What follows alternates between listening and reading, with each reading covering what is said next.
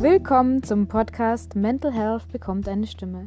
In diesem Podcast wird tabulos über psychische Gesundheit, psychische Erkrankungen, über das Leben damit, über meine Gäste und über mich geredet. Viel Spaß beim Zuhören. Und willkommen zu einer neuen Podcast-Folge von Mental Health bekommt eine Stimme. Ich habe heute wieder einen ganz, ganz tollen Gast, auf den ich mich sehr freue, mich mit ihm zu unterhalten. Und das ist die liebe Mandy. Mandy, hörst du mich? Ja. Super. Mandy, magst du mal unseren lieben Zuhörern erzählen, wer du bist und was du machst? Ähm, ja, also ich bin Mandy und ähm, ich schreibe unter dem Namen Mutsammlerin auf Instagram und auf dem Lebensmutig junge Selbsthilfe-Blog über mein Leben mit einer Angststörung, also mit einer sozialen Phobie.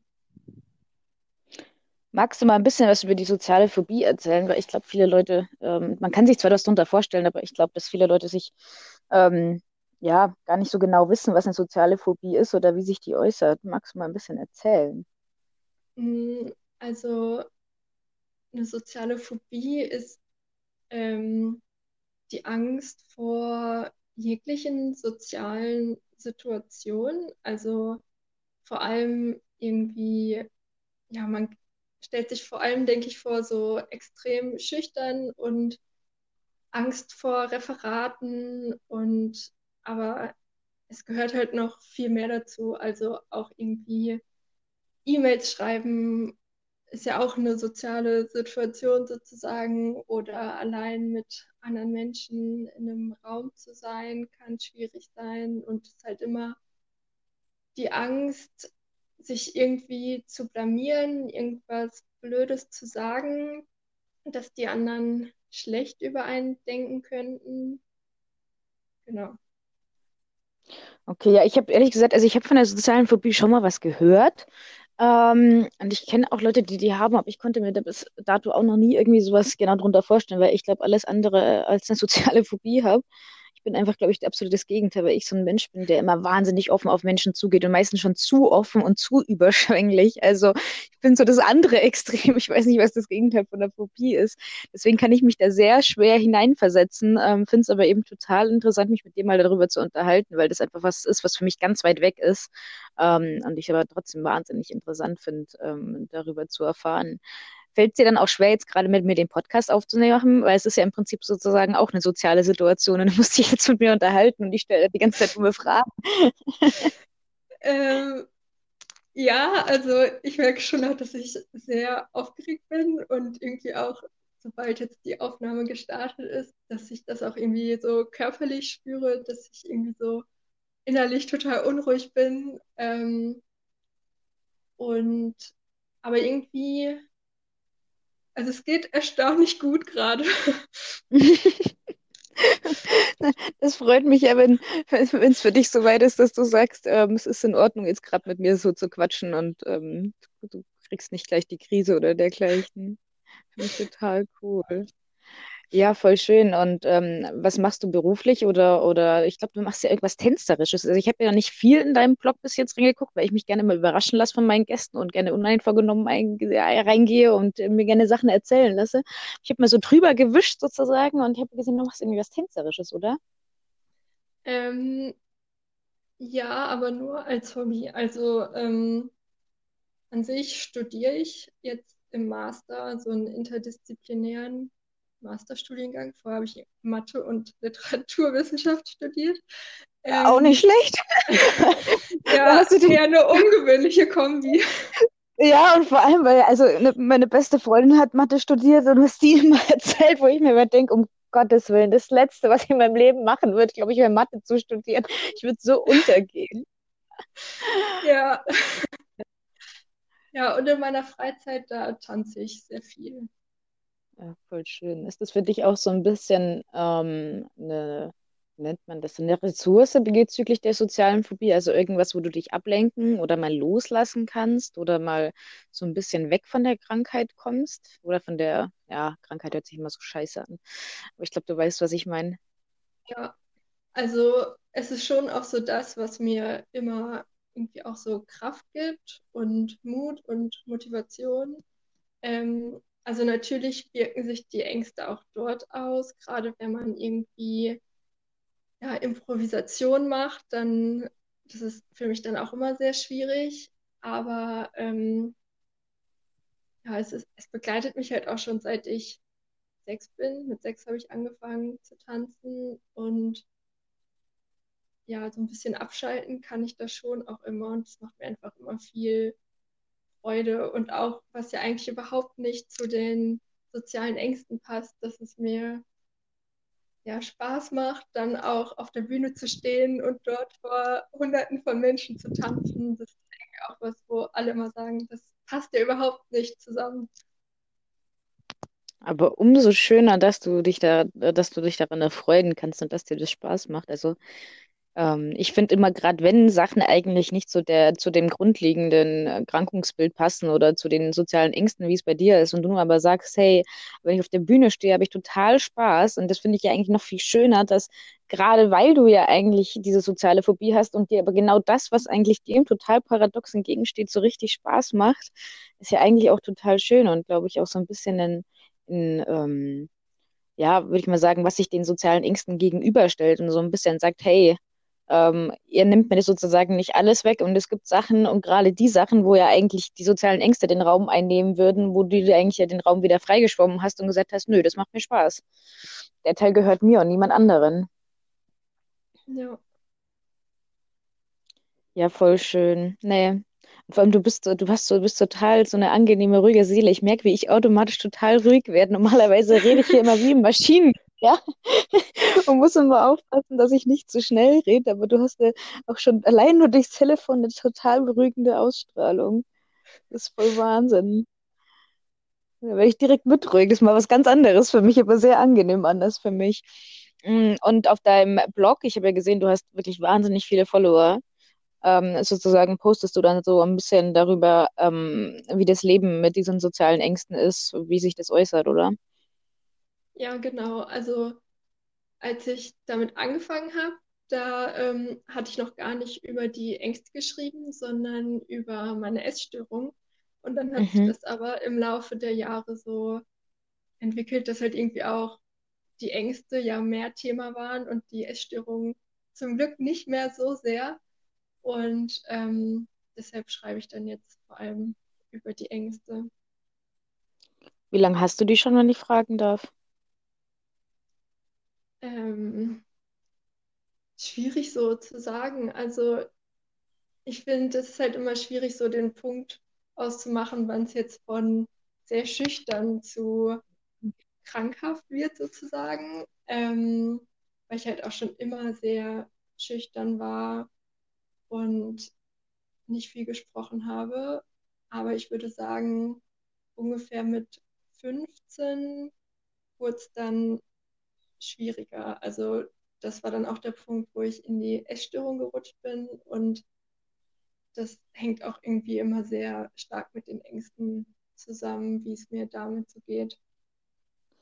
Ich wollte gerade sagen, also ich hatte ja auch Essstörungen und ich meine, ich würde sagen, dass ich immer noch so ein paar Ausläufer sich jetzt auch noch heute durch mein Leben ziehen. Ich glaube, so ganz weg werde ich die wahrscheinlich einfach auch nie kriegen.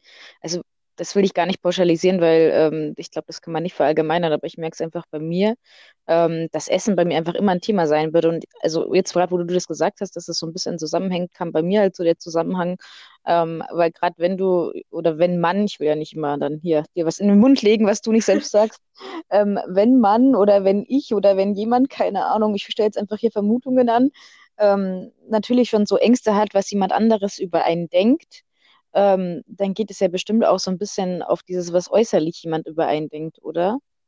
Würdest du sagen, Ja, das, das, das gehört zusammen oder liege ich da vollkommen falsch? Das ähm, will ich ja vollkommen offen lassen, weil ich das jetzt nicht einfach in den Raum stellen will und sagen würde, das ist so. also ich würde schon sagen, dass es da so den Zusammenhang gibt, aber was halt noch irgendwie stärker ist, ist ja dieses, man möchte nicht auffallen und das führt halt irgendwie schnell dazu, dass man irgendwie, also zu dem Wunsch, man möchte irgendwie unsichtbar sein und verschwinden und ja, Mhm. das passt ja dann auch zu der Essstörung. Ja, klar, das heißt, es bedingt sich im Prinzip so ein bisschen gegenseitig. Ja, Wie alt bist du jetzt, wenn ich fragen darf? 23. Na, voll jung. Okay, was soll ich sagen? Noch Ich fühle mich immer nur schon so wie 80. So von meinem körperlichen Befinden her bin ich eigentlich schon insgeheim so eine alte Oma. Das ist nur so ein ganz großes Geheimnis. Das ist nur mein eigener Freundeskreis, dass ich eigentlich nicht die 20 bin, schon, sondern 80. Also man merkt es dann immer schon. Mit mir kann man zum Beispiel, glaube ich, eher schlecht auf den Berg gehen, weil ich mir wahrscheinlich nach drei Metern den Knöchel brechen würde. ähm, ja, aber das heißt, du hast im Prinzip jetzt diese, diese sozialen Ängste, wenn du mal jetzt sagst, du würdest es so bei 15 ungefähr äh, festlegen, jetzt ich mal Daumen, ich glaube eben ist es immer schwierig, das genau auf den Tag und auf das Jahr festzulegen, gerade wenn es natürlich, ähm, du sagst, dass du ja schon eher immer schüchtern warst und im Prinzip sich das dann so ein bisschen daraus auch ent entwickelt hat oder beziehungsweise sich dann so ein bisschen umgelagert hat. Ähm, und was würdest du sagen, hat dir in den acht Jahren oder neun Jahren, wie viel es dann auch schlussendlich waren, ähm, so am meisten geholfen wegen dieser sozialen Ängste? Gibt es da irgendwas, wo du sagst, hey, ähm, das hat mir voll viel gebracht? Mm, Also natürlich Therapie. Ähm, vor allem, also ich habe drei ambulante Therapien gemacht und vor allem die dritte war sehr gut und sehr hilfreich. Aber ähm, ja, man muss es halt irgendwie, also das Blöde an Ängsten ist ja, dass man die dann trotzdem auch sich denen stellen muss, damit man irgendwie merkt, dass nichts Schlimmes passiert. Und das ist ja immer sehr schwierig. Ähm, aber also ich glaube, gerade dadurch, dass ich halt durch das Tanzen auch viele Sachen gemacht habe, die jetzt nicht so zu den Ängsten passen. Oder dann zum Beispiel war ich auch zweimal für eine längere Zeit im Ausland, was man jetzt wahrscheinlich auch erstmal nicht erwarten würde. Und ich glaube, daraus konnte ich total viel mitnehmen, dass ich trotz der Ängste solche Sachen machen kann. Mhm. Ja, aber ist ja eigentlich auch, auch ähm, eben wie auch mit dem anderen mit auf der Bühne stehen, das ist voll, voll schön, wenn du da sagst, du kannst dich da so in bestimmten Bereichen einfach frei schwimmen, weil, also ich kenne es nur von meiner Angststörung, da ich in einer vorherigen Podcast-Folge auch schon mal mit der, ich glaube, mit der Judith war das darüber geredet, ähm, dass vor allem Angststörungen ja irgendwie so ein bisschen ähm, isolieren. Also gerade wenn es dann auch noch soziale Ängste sind, da ist es ja dann sozusagen noch mehr Isolation als bei sämtlichen Ängsten und ähm, glaube ich ja auch total schwer Kontakt zu knüpfen, oder? Also wenn du dann andere Leute kennenlernst, ähm, wie, wie ist das dann? Ich kann mir das schlecht Richtig, vorstellen. richtig schwierig. Also ähm, erstmal sich überhaupt in eine Situation zu begeben, wo man neue Leute kennenlernen könnte, ist ja dann auch schon eine riesige Überwindung. Und ähm, also an sich jetzt durch das Studium komme ich ja dann noch mit anderen Menschen irgendwie in Kontakt. Ich glaube, das wäre sonst auch anders, aber dort ist es auch total schwierig, dann irgendwie ja, Gespräche anzufangen, könnte ich irgendwie überhaupt nicht. Also es muss dann schon irgendwie jemand anderes auf mich zukommen und dann ist es aber irgendwie auch ja einfach sehr schwierig immer und ähm, ich weiß nicht, irgendwie ist es halt dann auch so blöd, weil gleichzeitig wünsche ich mir ja auch irgendwie soziale Kontakte und Freunde und dann ist es aber trotzdem ja immer schwierig und mit so vielen Ängsten verbunden und das ist dann immer irgendwie ein bisschen blöd. Mm, verstehe ich. Und wenn andere dich dann ansprechen, sozusagen, dann ist es für dich leichter, weil, ähm, weil sie sozusagen du nicht jemanden ansprechen musst, aber du hast dann trotzdem dieses, ähm, okay, da spricht mich jetzt jemand an, was muss ich jetzt sagen, äh, wie muss ich das sagen, was denkt er von mir? Das ist ja sozusagen dann trotzdem vorhanden, oder? Ja, die Gedanken und Ängste sind dann trotzdem da, aber es ist dann, ähm, ja, ich weiß nicht, also ich würde sagen, wenn jemand anderes einen anspricht, dann ist da ja schon mal grundlegend erstmal irgendwie Interesse und nicht direkt Ablehnung. Und wenn ich jetzt Mhm. jemanden ansprechen müsste, könnte es ja sein, dass die Person überhaupt nicht mit mir sprechen wollen würde und sich denkt, was will die jetzt von mir und wieso spricht die mich an und die ist blöd und komisch und so. Mhm. Ja, wie gesagt, total interessant. Ich, ich, stelle mich da jetzt gerade richtig, richtig dumm. Erstens aus dem Grund, weil ich wirklich viel einfach über soziale Phobie nicht weiß. Und ähm, weil ich glaube, einfach viele Leute da draußen, äh, die mit dem Thema einfach auch nichts zu tun haben, gerade eben so Sachen interessiert. Ähm, wie, wie ist es dann so ein, eben, wo ist der Unterschied, wenn dich jemand anspricht, wenn du selbst jemanden ansprichst? Und wie gesagt, ich, ich selbst, für mich ist das ganz, ganz weit weg. Also das muss ich ehrlich zugeben, weil ähm, ich halt so ein Vielquatscher bin und jeden anquatsche und mir halt überhaupt nichts scheiße und eben eigentlich schon in das andere Extrem gehe und manchmal echt ein bisschen zu überschwänglich bin ähm, und die Leute eher dann irgendwie nerv oder keine Ahnung. Ähm, deswegen ist das für mich so was ganz anderes mal, aber eben wahnsinnig interessant zu hören. Und wie sind dann so die, die Reaktionen darüber, dass du dann da so ein ähm, auf deinem Blog drüber schreibst. Also gibt es dann viele andere Leute, die dann auch sagen, hey, du, mir geht's ähnlich, ähm, ich verstehe dich total gut oder ähm, ja, wie sind da so die, die Rückmeldungen, die du bekommst? Mm, Ja, meistens sind die Rückmeldungen so, dass andere Betroffene dann sagen, sie fühlen sich verstanden oder es geht ihnen auch so. Das finde ich irgendwie immer sehr schön oder gerade auch wenn jemand sagt, ähm, dass ihm oder ihr das Mut gemacht hat, von meinen Erfahrungen zu lesen. Das finde ich ist immer so auch mit eines der größten Komplimente. Ähm, und irgendwie finde ich es auch einfach immer beruhigend, wenn man weiß, dass es anderen Menschen auch so geht und man irgendwie dann ja sich nicht mehr so ganz alleine und ganz seltsam merkwürdig mit seinen Ängsten fühlt. Mm, ja, kann ich gut verstehen. Ja, da, da fällt mir gerade das passende Stichwort ein. Ähm, nicht alleine mit seinen äh, und Gleichgesinnte um sich haben. Du, du hast du bloggst ja auch auf dem Lebensmutig-Blog. Ich bin mal irgendwann auf euch aufmerksam geworden. Ich weiß gar nicht, oh Gott, das ist schon wieder eine halbe Ewigkeit gefühlt her. Ähm, durch Zufall. Ähm, und du leitest ja, glaube ich, auch eine Selbsthilfegruppe, oder? Also ich, ich äh, habe da noch nicht so ganz ähm, bin da noch nicht so ganz super informiert. Schlechte journalistische Arbeit meinerseits. Nein, Scherz. Ähm, ich will dich ja nicht aufspionieren, um Gottes Willen. Ähm, ich habe es dann letztes Jahr mitgekriegt. Ähm, äh, magst du mir erzählen, wie du Bezug zu, zur Selbsthilfegruppe hast? Irgendwie, ähm, genau, wie du, wie du da sozusagen involviert bist? Ja, also an sich hatte mir mal meine zweite Therapeutin empfohlen, zu einer Selbsthilfegruppe zu gehen. Und dann hatte ich auch geschaut, was es so gibt. Ähm, und es gab auch eine, äh, die hatten auch, also eine Gruppe zur sozialer Phobie, die hatten dann auch irgendwie auf der Homepage total viel stehen, was die für Übungen machen und wie viele Leute es sind. Aber irgendwie konnte ich mir überhaupt nicht vorstellen, in so eine bestehende Gruppe reinzukommen. Also das hat Mhm. halt logischerweise viel zu viel Angst gemacht, ähm, obwohl man ja Klar. weiß, den Leuten geht es genauso dort.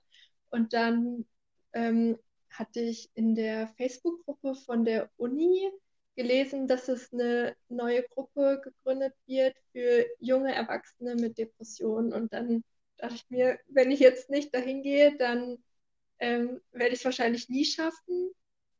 Und dann, ähm, weil das war halt irgendwie dann einfacher, wenn alle neu sind, als wenn sich halt dann schon alle irgendwie kennen. Und gerade auch wenn es junge Erwachsene sind und so das gleiche Alter, dann hat man ja auch eher so die gleichen Themen, über die man sprechen kann. Und dann war ich eine Zeit lang dort in der Gruppe, aber habe dann auch eigentlich gemerkt, dass es an sich sinnvoller wäre, thematisch zu einer Gruppe zu gehen für soziale Phobie. Und ähm, als ich dann aus dem Ausland wiedergekommen bin, habe ich mir jetzt hier in meiner neuen Studienstadt eine Gruppe gesucht, wo ich dann ähm, hingehe. Und jetzt ähm, ist es ja momentan so, dass es auch nur online stattfinden kann. Und ja, Und äh, auf was ist die Gruppe dann, wo du jetzt bist? Ist die dann auch irgendwie spezialisiert oder? Mh, die ist für Sozialphobie, Schüchternheit und soziale Isolation. Ja. Und wie viel seid ihr, wenn ich fragen darf? Mh, meistens so, also der feste Kern, der immer kommt, besteht vielleicht so aus so fünf, sechs Leuten und dann gibt es immer noch so ein paar mehr, die dann nur alle paar Wochen mal kommen. Ist da ein Therapeut oder irgendwas dabei oder besteht die nur aus Betroffenen sozusagen? Die besteht nur aus Betroffenen. Und gibt es dann irgendwie jemanden, der sozusagen dann die Gruppe leitet oder organisiert oder macht es irgendwie so jeder mal oder alle zusammen oder wie funktioniert das so? Das ist immer so ein bisschen das Problem, weil, also es gibt halt den Gruppengründer, der im Prinzip ja auch so ein bisschen dann der Gruppenleiter ist und sich um das ganze Organisatorische und sowas alles kümmert. Ähm, aber wir haben halt niemanden, der so wirklich durch die zwei Stunden leitet. Also wir haben so eine Karte, die am Anfang und am Ende rumgegeben wird, wo so Fragen draufstehen, die man dann beantworten kann. Aber sobald diese Karte dann einmal rum ist, ist halt immer diese Stille, weil niemand wirklich anfängt, was zu sagen. Und ich glaube, das ist wahrscheinlich auch einfach ein Problem bei unserem Thema, das Sprechen uns sehr schwer fällt. Und, ich wollte gerade ähm, sagen, natürlich, wenn da, wenn da viele Menschen mit sozialen Ängsten hocken, dann ist es natürlich für jeden schwierig, angefangen zu reden. Und dann kann ich mir das gut vorstellen, dass das dann eher so im Schweigen im Walde endet. ja, Ja, ich, sorry, ich wollte dich nicht unterbrechen. ich finde es irgendwie immer dann auch total schade, weil eigentlich könnte der, also der Austausch wäre ja eigentlich total hilfreich, Wichtig. aber oft Ja. führt es dann irgendwie dazu, dass halt dann irgendwie niemand was sagt und viel Stille da ist und dann wird halt irgendwie über irgendwelche Alltagsthemen einfach nur so geredet, die halt nicht wirklich was mit äh, unserem Thema zu tun haben und dann, also ich nehme halt nur sehr selten dann irgendwie auch was wirklich Hilfreiches daraus mit und das finde ich immer so ein bisschen schade, aber gleichzeitig weiß ich natürlich auch, dass es ja auch an mir liegt, dass ich ja auch Themen einbringen müsste, um es vielleicht irgendwie zu ändern. Vielleicht gibt es ja, also ich will da jetzt überhaupt nicht den, den Besserwisser spielen und das soll auch überhaupt nicht so rüberkommen.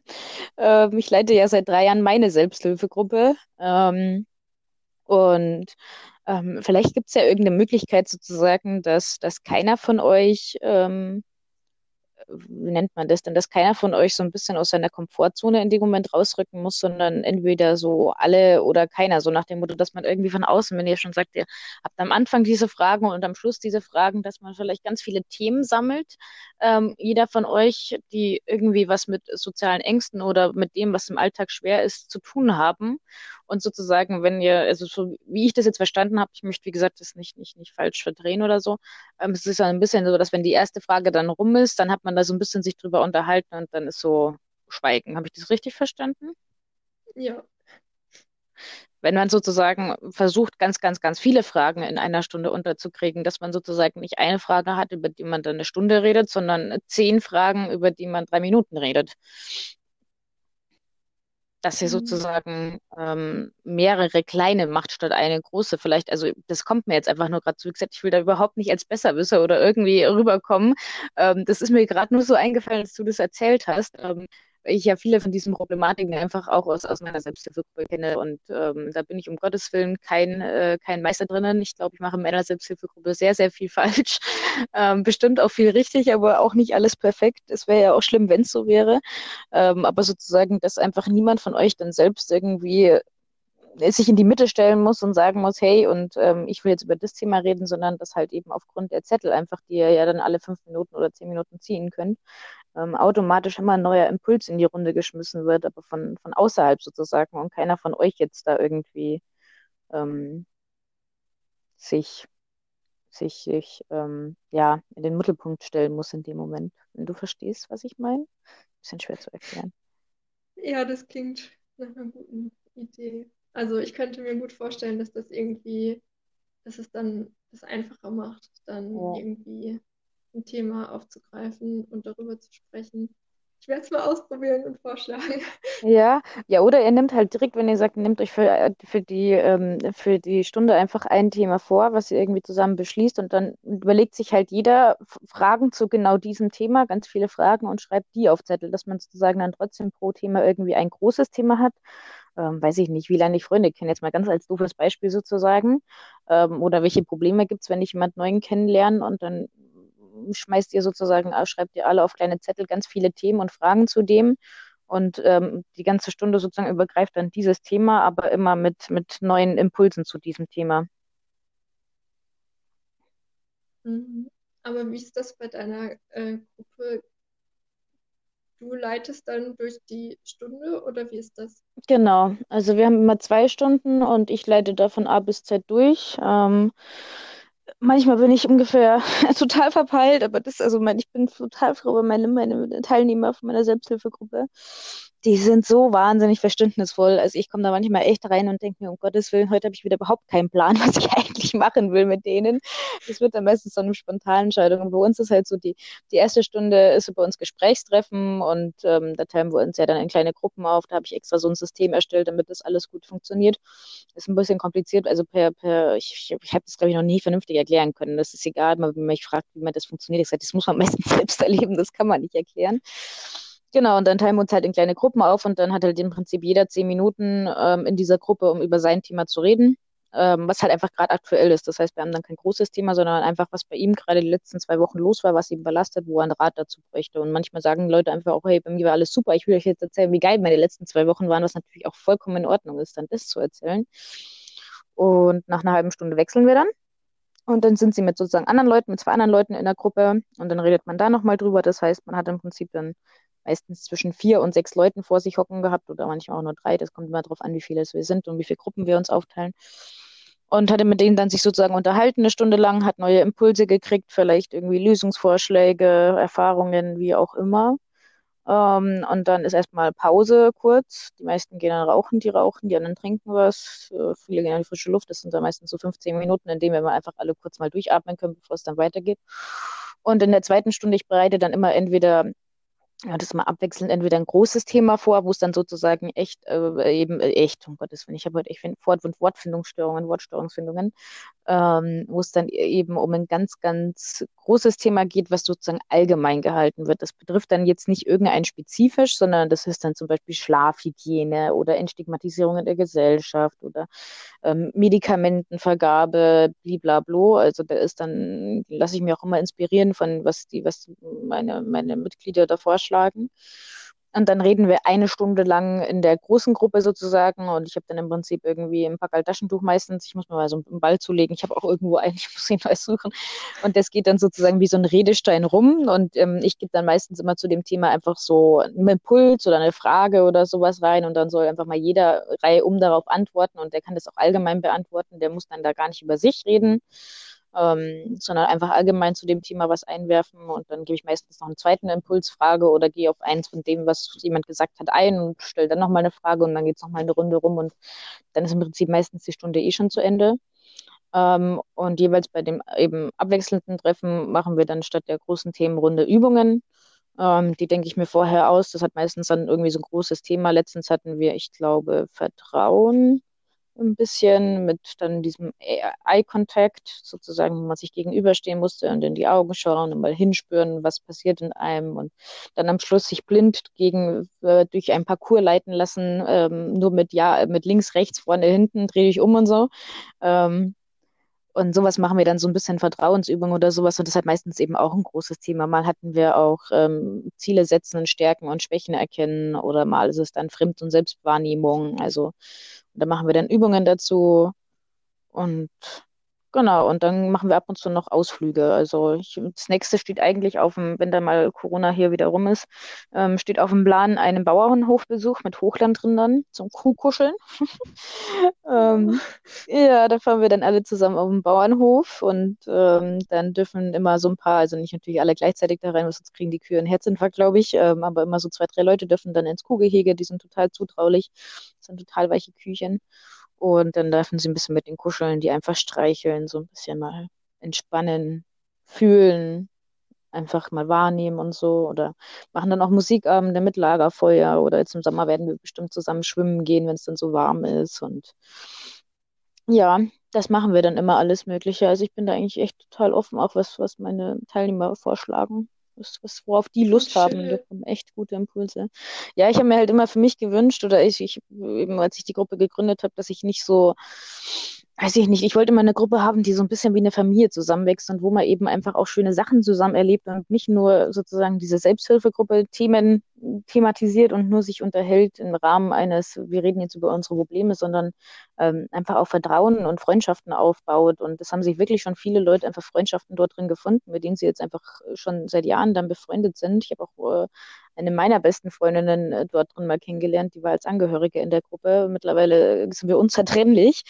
Ähm, und ja, wir wachsen so ein bisschen zusammen wie eine große Familie. Man kümmert sich umeinander, man sorgt füreinander. Eben viele freunden sich mehr, manche weniger. Das ist ja vollkommen in Ordnung. Und man erlebt zusammen auch. Also man redet nicht nur, sondern man erlebt zusammen auch wieder in so Sachen auf dem Bauernhof oder wenn es dann Situationen sind, wo einer sagt, hey, das schafft er jetzt allein einfach nicht, da bräuchte er irgendwie zwei, drei, vier, fünf, zehn, ähm, die einfach mitkommen und das mit ihm zusammen durchmachen. Ob das dann zum Beispiel mal Zug fahren oder sowas ist, wo er sagt, er hat Angst davor, Zug zu fahren und dann fährt man halt zusammen zu zehnt Zug sozusagen.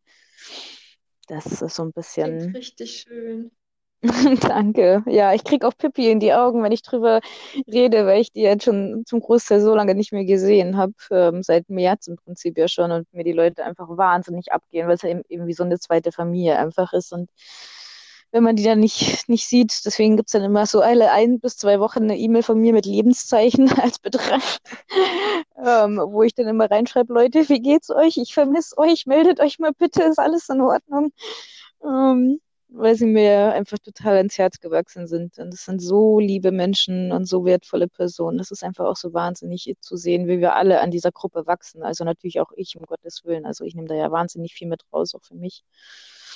Und wie die sich einfach auch jetzt innerhalb von einem Jahr entwickelt haben, ähm, wenn man das dann so anschaut und die einfach solche Fortschritte machen, so sehr an sich arbeiten, das ist einfach so schön anzuschauen. Ja, doch, da wird es mir direkt warm ums Herz. Äh, ich hoffe, dass ich die Gruppe irgendwann deutschlandweit anbieten kann. Das ist ja eigentlich das große Ziel, dass ich dieses Selbsthilfegruppenkonzept, was ich ja da so ein bisschen ähm, eigens entworfen habe, nach meinem Befinden und Empfinden ähm, irgendwann in ganz Deutschland anbieten kann. Also ich persönlich wahrscheinlich nicht, weil ich nicht einmal bis nach Berlin wieder zurück jede zwei Wochen ähm, tingeln kann, aber gerne einfach Leute habe, die sagen, ähm, sie sind entweder selbst betroffen oder sie sind als ähm, Sozialarbeiter so engagiert und sagen, ähm, sie würden das auch äh, sozusagen machen und ähm, wird dann sozusagen ein bis zweimal im Jahr Schulungen angebieten, wo man dann immer reflektiert, was ist in dem letzten halben Jahr gut gelaufen, wie funktioniert das Konzept. Ähm, dass mir halt einfach dann schon wichtig wäre, dass, dass das Konzept sozusagen einfach so, wie ich es hier bei mir unten am Chiemsee mache, auch in anderen Städten stattfindet ähm, und man das aber natürlich jederzeit abwandeln kann, wenn jetzt jemand sagt, das hat bei uns gar nicht funktioniert oder so, um Gottes Willen. Das soll ja kein starres Ding sein. Es geht ja eher so in dem Grundstock.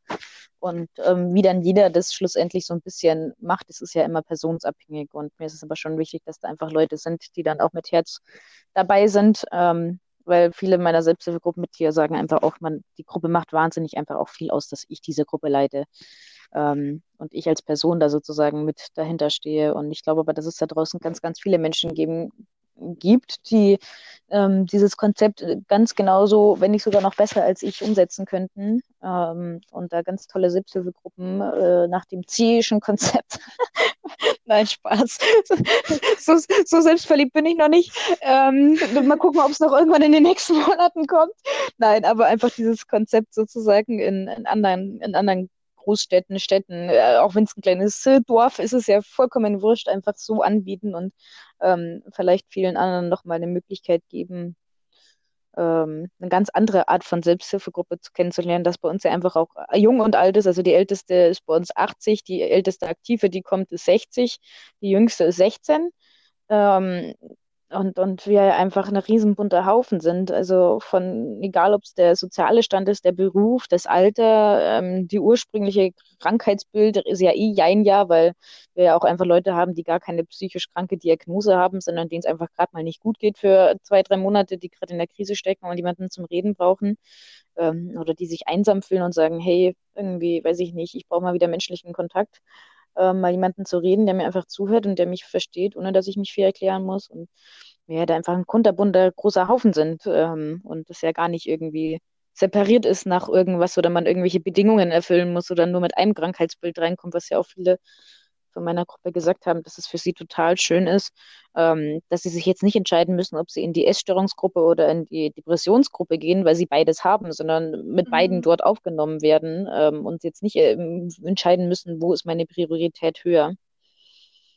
Deswegen, ja, doch. Das klingt alles richtig gut. Kommst du mich mal irgendwann besuchen hier? Ich weiß ja gar nicht, wo du wohnst. Irgendwann kommst du mal an den Chiemsee und dann, dann kommst du mal mit in unsere Selbsthilfegruppe. Dann kannst du mal ein bisschen die lieben, tollen Menschen kennenlernen. Das sind echt, es sind so wundervolle Persönlichkeiten. Es ist Wahnsinn. Ich habe echt selten so tolle Menschen in meinem Leben kennengelernt. Die sind echt wunderbar. Ach, ich bin wie so eine stolze Mama, wenn es um meine Selbsthilfegruppe geht. Ja, aber ich verstehe, das ist viel Zeit, die man da reinsteckt, viel Arbeit und einfach auch viel Nerven. Und ähm, für sowas muss man sich auch wirklich ähm, entscheiden. Und bei mir, ich sage dann auch mal Treffen ab, wenn es mir nicht gut geht, um Gottes Willen, so ist es nicht. Aber ähm, es ist schon nicht ohne. Also man muss schon Zeit und Arbeit reinstecken in so ein Projekt. Kriegt aber auch wahnsinnig viel zurück. Ja. Ja, gibt es denn von deiner Seite aus noch irgendwas, was du gerne sagen würdest? Brennt dir noch irgendwas auf der Seele? Mm, nee, Nee, wüsste nicht alles, was. nee, alles gut. Dann würde ich die Folge einfach mal hier beenden und ähm, ja, wünsche den lieben Zuhörern da draußen ähm, erstmal soweit alles Gute und wir quatschen gleich. Passt? Hörst du mich noch? Alles gut? Gut, dann lege ich jetzt mal auf und ähm, ja, freue mich, wenn ihr wieder einschaltet da draußen. Tschüss!